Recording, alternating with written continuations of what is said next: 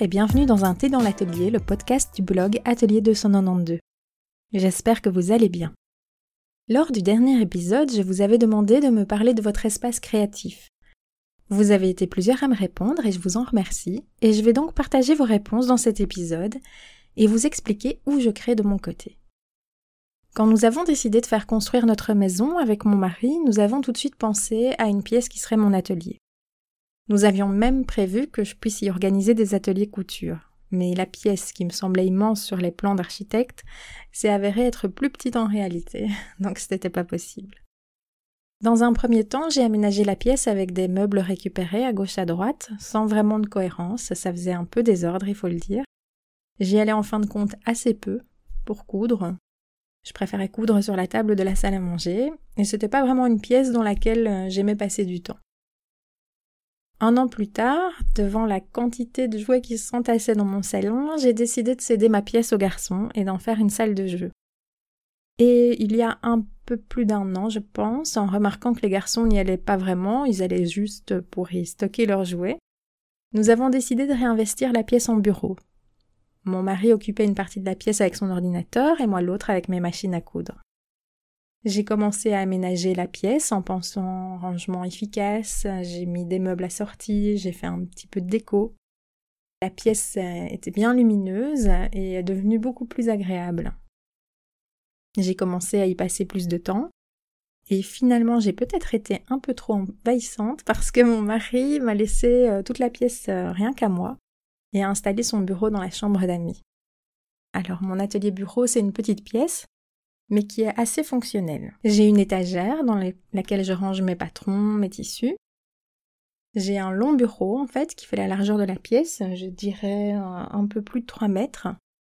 Et j'ai gardé une partie ordinateur, car je télétravaille un jour par semaine, et j'utilise aussi l'ordinateur pour consulter les instructions des patrons quand je couds, pour imprimer mes patrons, ou alors pour enregistrer un podcast comme je le fais maintenant.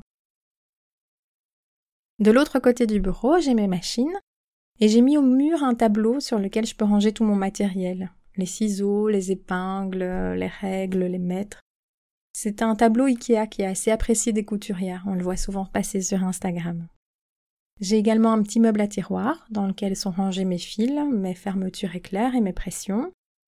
Et ce qui est bien, c'est que ma planche à repasser peut rester ouverte tout le temps, ce qui est très agréable quand je couds.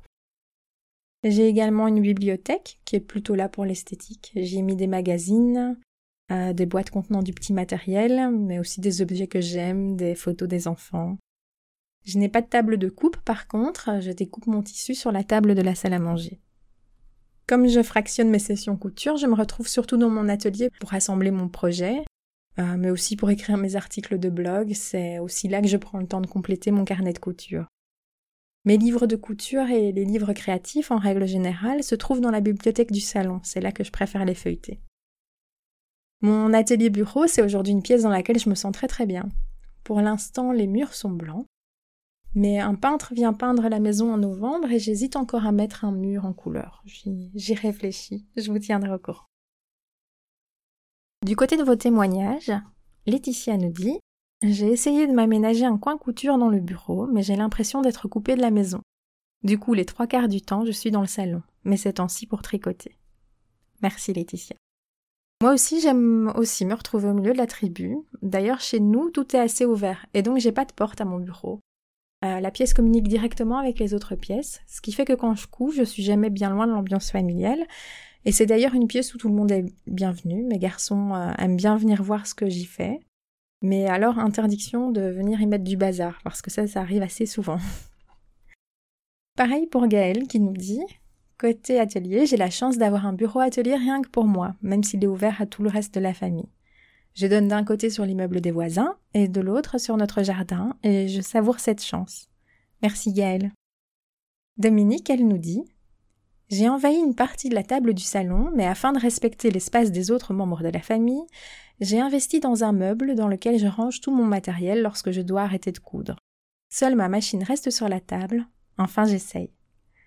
Merci Dominique. Alors comme Dominique, quand je n'avais pas mon atelier, je cousais sur la table de la salle à manger, et j'avais investi une armoire dans laquelle se trouvait tout mon matériel. J'avais également un meuble sur lequel je pouvais poser ma machine. Et en plus, si on secoue une belle housse pour protéger sa machine, cela peut même très bien s'intégrer dans la déco. Pour info, vous pouvez trouver un patron gratuit de housse de machine à coudre sur le site de Closet Case Patterns. Je vous mettrai tous les liens dans les notes de l'épisode. Ma machine à coudre n'a donc vraiment jamais dérangé personne. Mon mari et les enfants ont toujours été habitués à me voir coudre. Ça fait, ça fait partie de moi, donc euh, ça ne les dérange absolument pas. Je dois dire que ça me stressait un peu quand Emilio était petit et qu'il marchait à quatre pattes. J'avais toujours peur qu'il retrouve une aiguille qui était tombée par terre. Du coup, c'est à ce moment-là que j'ai investi dans des petites pinces pour la couture. On les retrouve beaucoup plus facilement quand elles tombent par terre. Et alors maintenant qu'il est plus grand, c'est assez chouette parce qu'il aime me les passer quand j'en ai besoin ou alors il les classe par couleur. Knit Disso nous dit Moi je couds au bout de ma table de salle à manger. J'avoue que j'aimerais une pièce à moi que je pourrais investir totalement, d'un autre côté, je me dis que n'aimant pas être seule, peut-être que je ne profiterai pas autant de cette pièce que j'aime en rêver. En attendant, mon salon est parsemé de bouts d'atelier, je m'y suis faite, et coudre au milieu de ma famille n'est finalement pas si mal. Julie, elle, coud dans sa cave. Mon atelier se situe dans la cave de la maison. Oui, je sais, dit comme ça, ce n'est pas très glamour. Mais j'avais vraiment très envie d'un endroit où tout mon matériel serait tout le temps installé. Avant, je cousais dans la salle à manger, mais tout installer et tout ranger ensuite me décourageait. Et si je n'avais que peu de temps devant moi, ça n'en valait pas la peine. Maintenant, je peux avancer dans mon travail même si je n'ai qu'une demi-heure à y accorder. Et tout laisser en plan pour la prochaine fois. J'ai décoré mon atelier avec plein de photos de ma famille et de meubles vintage retapés par mon mari. Ambiance sympa et on oublie qu'on est à la cave. Souvent, je couds en écoutant un audiobook sans déranger personne ni être trop souvent dérangé. Merci à vous deux pour votre témoignage. En préparant cet épisode, j'ai lu un livre qui s'appelle Studio Creative Spaces for Creative People de Sally Coulthard. L'auteur nous y présente différents studios d'artistes. J'aime beaucoup ce genre de livre qui nous fait rentrer dans les coulisses. L'auteur y explique à quel point avoir un lieu à soi est important, même s'il est tout petit. Pas besoin de grands espaces, par contre, il doit être à votre image, et s'il est inséré dans une autre pièce, il doit néanmoins être distinct. Il doit être clair pour les autres membres de la famille que c'est votre espace. L'aménagement de cet espace fait également entièrement partie du processus créatif. Se donner un endroit où créer, c'est aussi donner une légitimité à sa passion et lui donner de la valeur. C'est très important. Il n'est pas toujours nécessaire d'investir dans du mobilier onéreux, on peut chiner et retaper des meubles, comme Julie. Certaines personnes auront besoin d'un espace épuré, d'autres auront besoin d'être stimulées par des couleurs vives. En tout cas, votre espace créatif, ça doit être un endroit qui vous fait sourire. C'est un endroit qui doit vous ressembler et qui doit vous inspirer. Ça doit être une espèce de cocon. Un endroit où vous avez envie de passer du temps. Le témoignage de mon amie Caroline l'illustre assez bien. J'ai la chance d'avoir un atelier rien qu'à moi. Une pièce de la maison convertie en sewing room, avec un meuble pour découper, un bureau et un petit coin avec banquette et coussin. Et tout un pan de mur avec des placards.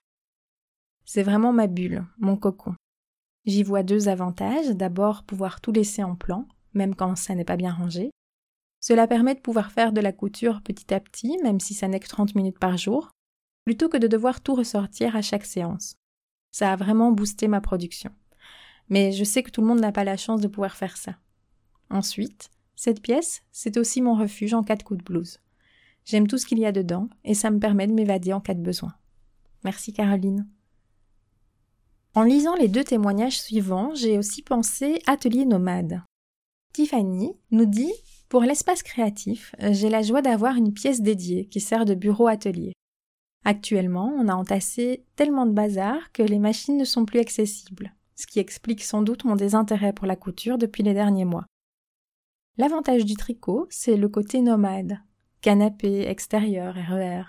Raphaël coud sur un petit bureau, dans son non moins petit studio parisien. Elle déménage bientôt et elle brode principalement dans le métro.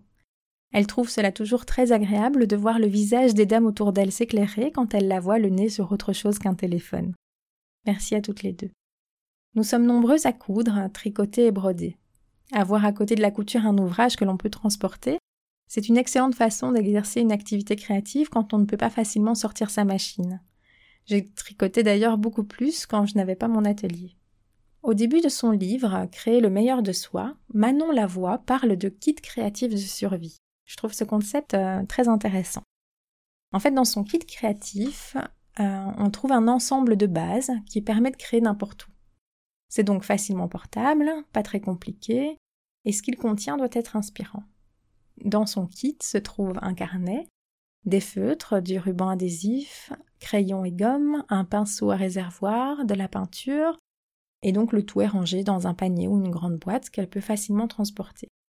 Cela permet en fait de créer rapidement et n'importe quand. Alors j'ai fait cela pour mon matériel, pour le dessin et la peinture. Tout mon matériel est regroupé dans un panier que je peux facilement transporter de pièce en pièce ou dans le jardin quand il fait beau, c'est très agréable. Je vous conseille ce livre si vous avez envie d'explorer votre créativité. Il contient un tas d'exercices assez pratiques dont beaucoup sont réalisables dans un carnet si vous aimez ça. J'en reparlerai probablement dans un autre épisode. Ce concept de kit créatif me fait inévitablement penser à nos jolis sacs à projet que nous transportons dès que nous le pouvons. On a envie qu'ils soient jolis, on les personnalise avec des pins.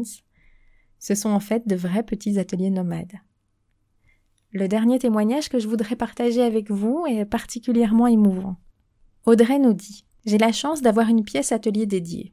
Je la partage depuis trois ans avec mon ado, qui rentrait en sixième. Pour cette quatrième année, nous partageons une pièce colorée qui donne sur le jardin et les animaux de la forêt qu'il traverse. Une belle bibliothèque créative. Tu connais mon amour des livres, nous avons ça en commun.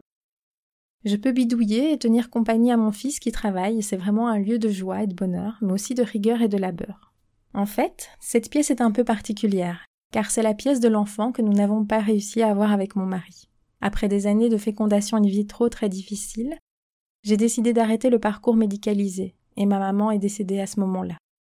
C'était la rentrée, j'ai décidé de faire de ce lieu triste un endroit de bonheur, et si un bébé devait arriver, ce serait de nouveau son endroit. Ce lieu a vu depuis trois ans beaucoup de belles créations, des éclats de rire lors des devoirs. Aucun bébé n'est malheureusement venu, mais il y a quand même de la vie ici. Voilà, c'est mon atelier. Merci Audrey d'avoir partagé ton histoire. J'ai été très émue en la lisant et je le suis encore maintenant. Nous avons en plus de notre amour des livres un autre point commun, l'envie de transformer nos moments de peine en quelque chose de positif.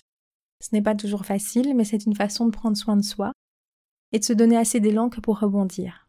Merci encore de nous le rappeler au travers de ton témoignage.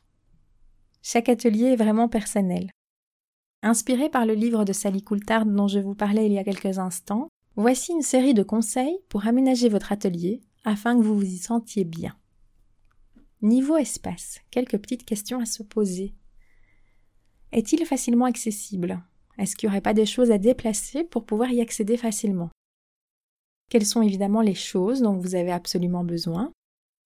Pour votre machine, y a-t-il assez de prises pour pouvoir la brancher? Avez-vous besoin d'une rallonge ou d'un bloc multiprise? Niveau lumière, est-ce qu'il y a une fenêtre? Est-ce que l'éclairage est suffisant? C'est très important pour la couture. Alors, pour la couture, vous n'en avez pas besoin, mais si vous faites de la peinture, par exemple, vous pourriez avoir besoin d'eau. Est-ce qu'il y en a à proximité? Le sol de votre atelier est-il adapté? Alors c'est une drôle de question, mais les petits bouts de fil qui tombent sur la moquette, c'est vraiment pas des plus agréables à, récupérer. Pensez aussi à une chaise qui soit confortable, que vous pouvez régler en hauteur, c'est important pour coudre. Pensez à la prendre à roulette si vous devez jongler entre plusieurs machines. Niveau rangement, voici quelques petites règles pour un rangement efficace. Au plus de rangement, au plus l'atelier sera organisé. Et si chaque chose est à sa place, vous gagnez un temps considérable. Pensez du sol au plafond, rangez le matériel lourd sur le sol. Subdivisez votre matériel en différentes catégories. Pour la couture, comme il s'agit de petits objets, il est préférable d'avoir des petites boîtes compartimentées plutôt qu'une grande dans laquelle tout est rangé. Pensez à tout étiqueter. Utilisez des étiquettes, des photos, un marqueur indélébile. Gardez les choses que vous utilisez régulièrement à portée de main. Les choses que vous utilisez une fois par an, par exemple, peuvent se trouver dans la boîte du dessous. C'est pas un problème. Faites en sorte que tout cela soit très joli, gardez une cohérence visuelle, habillez vos boîtes de récup d'un joli papier. Et attention, tenez à distance les produits qui peuvent être dangereux pour les plus petits. Pas d'épingles, par exemple, à portée de main. Pour la décoration, c'est très personnel. Peut-être aimez-vous les couleurs vives, vous trouvez peut-être ça plus stimulant. D'autres préfèrent le noir et blanc avec une touche de couleur. Inspirez-vous. On retrouve beaucoup d'exemples sur Pinterest. Si comme moi vous aimez découvrir des ateliers, je vous conseille d'aller voir sur YouTube la vidéo de Lisa Comfort, qui est la créatrice de Silverwheat London, dans laquelle elle présente euh, son atelier, elle montre comment l'aménager. Je trouve ça très inspirant. Ou de vous en créer un si ce n'est pas encore le cas. Voilà pour la partie atelier. J'espère qu'elle vous donnera envie de vous investir dans votre espace créatif ou de vous en créer un si ce n'est pas encore le cas. Passons à la partie livre. Aujourd'hui, je vais vous parler du livre Rapiécé et raccommodé de Kerstin Neumüller aux éditions La Plage, que je remercie car ils m'ont offert le livre pour que je puisse vous en parler. Aujourd'hui, la sauvegarde de notre planète est une priorité.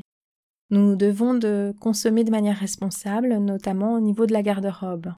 Bien trop de vêtements sont jetés avant même d'être usés, alors qu'ils pourraient très facilement être raccommodés. Le livre euh, Rapiécé et raccommodé va dans ce sens. C'est un véritable cours de couture destiné à prolonger la vie de nos vêtements. Kerstin partage toutes ses astuces et de nombreuses techniques de raccommodage et d'empiècement, à la main ou alors à la machine.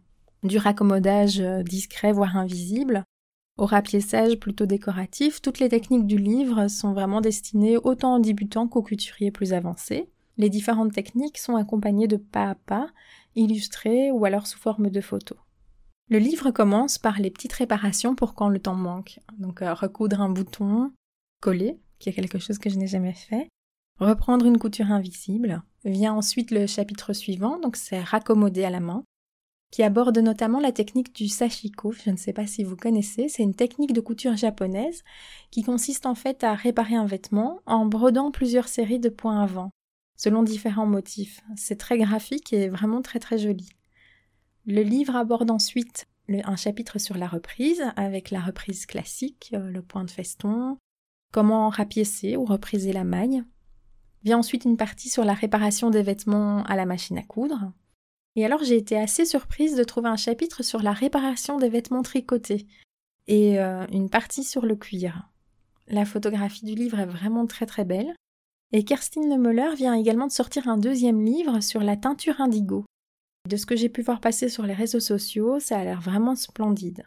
De mon côté, euh, jusqu'à maintenant, je recouds des boutons quand ils se décousent, je refais une couture quand c'est nécessaire.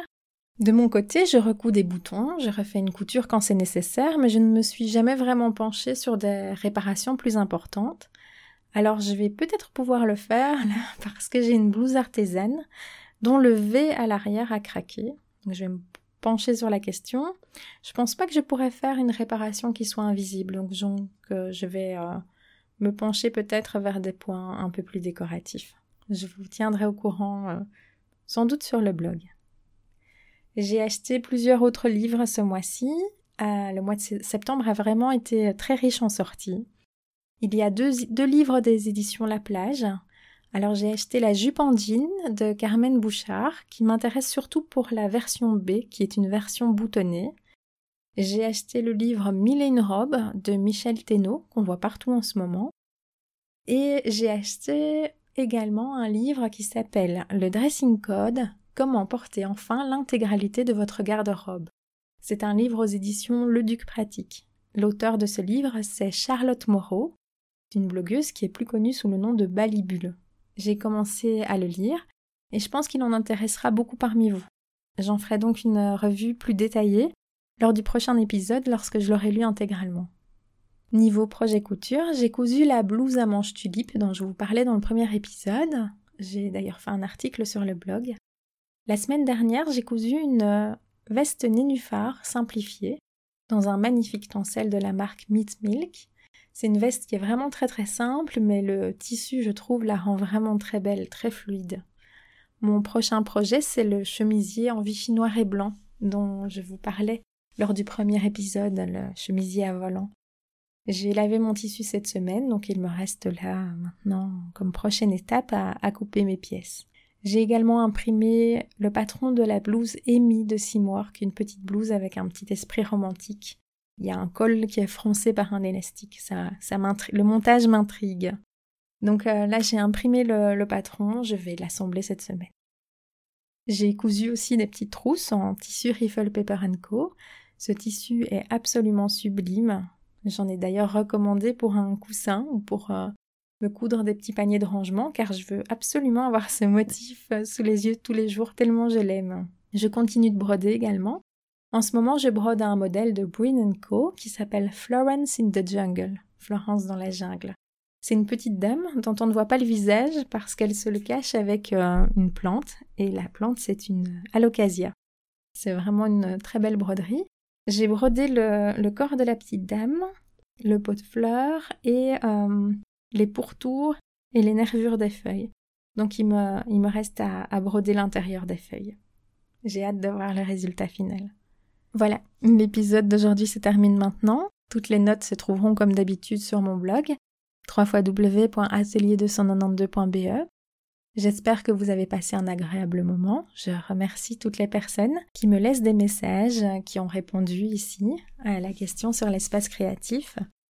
Je vous remercie pour votre enthousiasme quand je poste un nouvel épisode. Si vous avez envie de me soutenir, n'hésitez pas à le partager autour de vous ou à laisser un petit commentaire sur les différentes plateformes sur lesquelles il est diffusé. Ça aidera à le faire connaître. Je vous dis à très bientôt. N'oubliez pas de prendre le temps de créer. Au revoir.